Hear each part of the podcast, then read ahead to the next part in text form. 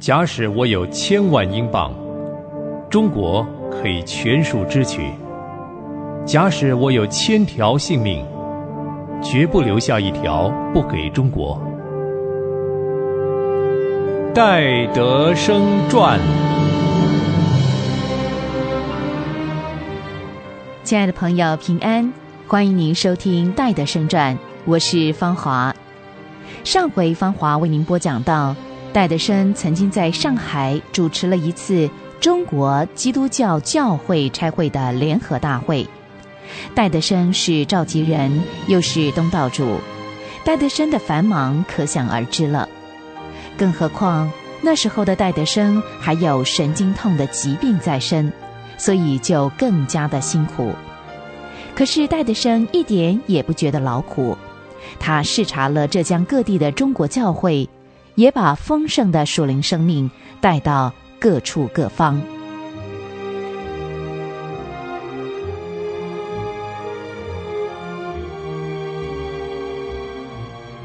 戴德生在浙江一带会见了许多中国教会的领袖以及传道人。戴德生觉得他们应当开一个会，集思广益，联络主里的爱心。于是。就在宁波举行了全浙江中国牧师传道人大会，感谢主，结果相当的圆满。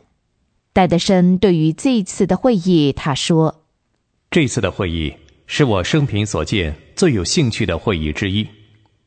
中国弟兄们才能的高超，更使我惊奇。赞美主恩典奇妙。回想在不久之前，他们根本还不认识主。”我们从他们得到安慰与鼓励，并希望以后有更大的成就。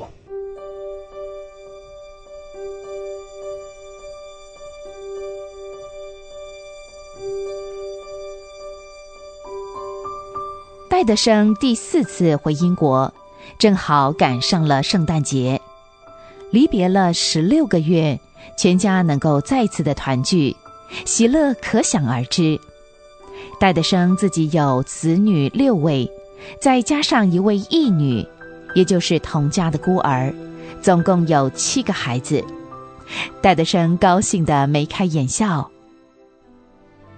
天伦之乐固然好，戴德生却忘不了中国的需要。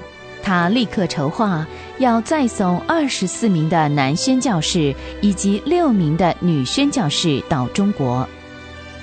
这时候的中国华北地区闹饥荒，有六百万人陷在饥饿困苦当中。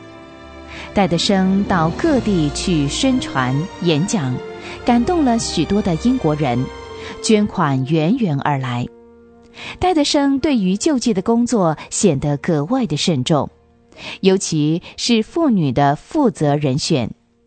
想来想去，最理想的人选就是戴夫人。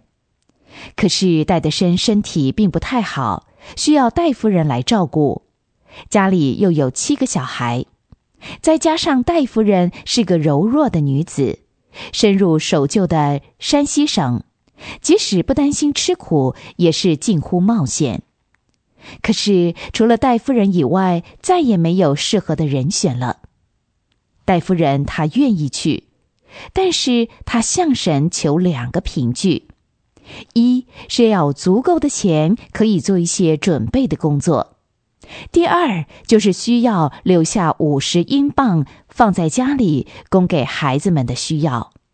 奇妙的是，在第五天的早上，戴雅各老先生来信表示，赞成戴夫人到中国去赈灾，并且付上了五十英镑的奉献，而且戴德生的大妹妹。答应看顾七个孩子，而戴夫人所要的凭据全都齐全了。与戴夫人同行的还有另外两位小姐。启程的时候，他们又收到了一千磅的奉献，是来为他办孤儿院用的。就连戴夫人最挂心的戴德生的健康问题都圆满解决。有两个贵族家庭正要到瑞士去旅行，邀请戴德生一同前往，并且代付了一切的费用。亲爱的朋友，你看，神的安排不是胜过人一切的心思打算吗？戴德生跟那两家人到了瑞士，健康的情况大大好转，他就写信给戴夫人说：“我每天都看你给我的读经书签上边的话，为爱主耶稣的缘故，我真感谢主，他天天提醒我，使我们的离别不是为了赚钱，不是为了小孩甚至于还可以说不是为了中国。”为宣教士或者为内地会，而是为爱主的缘故，他配得我们这样的爱，他必定赐福给你，也叫我所遇见的人都对我很好。瑞士的空气真是妙不可言，好像直接进入我的身体进行医治。我知道，这一切都是神听了你的祷告所赐给我的。愿神保守你，充满你。使他的活水从你心里满溢出来。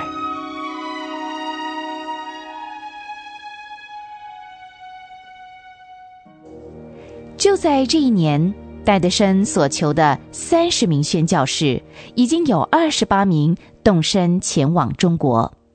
内地会的机构和人士也大大的坚定。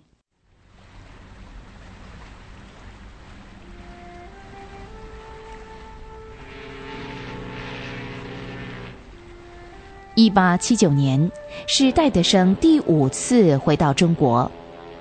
船走在印度洋的时候，戴德生生了一场大病。新加坡的医生说他恐怕到不了香港，可是戴德生却仍然向着上海前进。一到了上海，他顾不得自己的健康，就开始工作，结果又因为过分的劳累而病倒了。而且病得十分的危险，医生都对他说：“如果不到凉爽的地方养病，是不会好的。”于是戴德生就决定到山东的烟台养病。结果他的病很快就好了。戴德生就想到童工们以及童工的眷属的需要，他知道这些人都需要像他一样有这样的天气来恢复他们的健康。因此，戴德生就有了一个新的祷告方向，那就是在烟台盖几间房子，供给内地会的教士或者是他们的家眷来避暑休养。戴德生在烟台休养了几个月，身体大得恢复，就继续回到上海工作。中途遇到了暴风雨，戴德生带上了救生圈。后来他想到。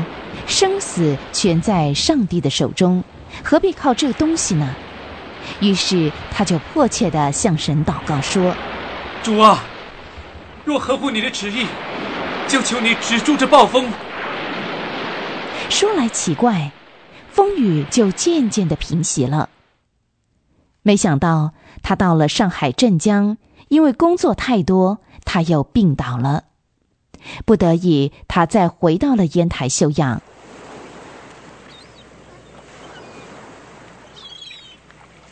养病期间，他天天看着广阔的海滩、浩荡的海水，他吸饱清新的空气，心旷神怡。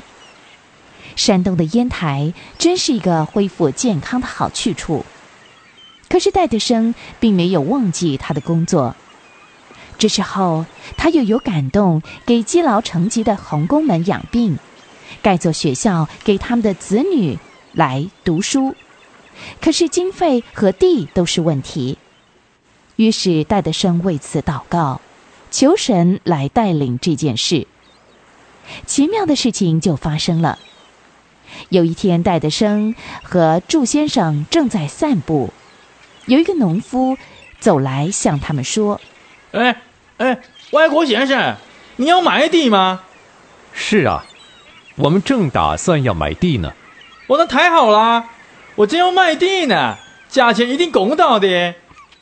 这真是料想不到的事。戴德生和朱先生就跟农夫一块儿去看了地点，一切都很合适，价钱又好，就交了定金。戴德生决定买下那块地，后来又引起了旁边的农夫把地出卖。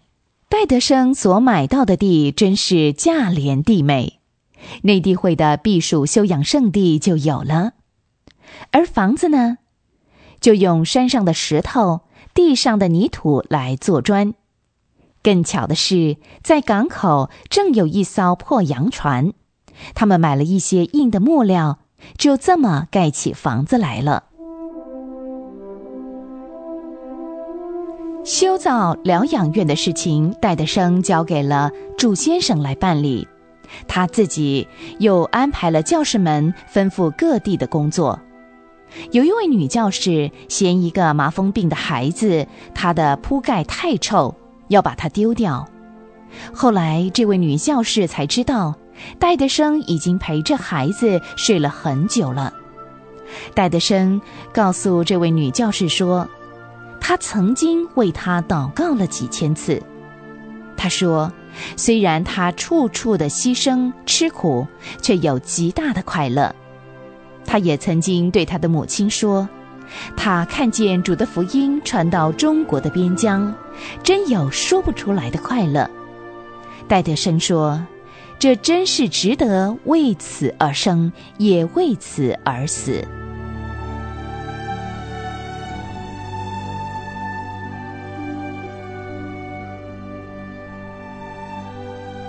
戴德生今后还会发生什么样的事情呢？欢迎您下回继续收听《戴德生传》。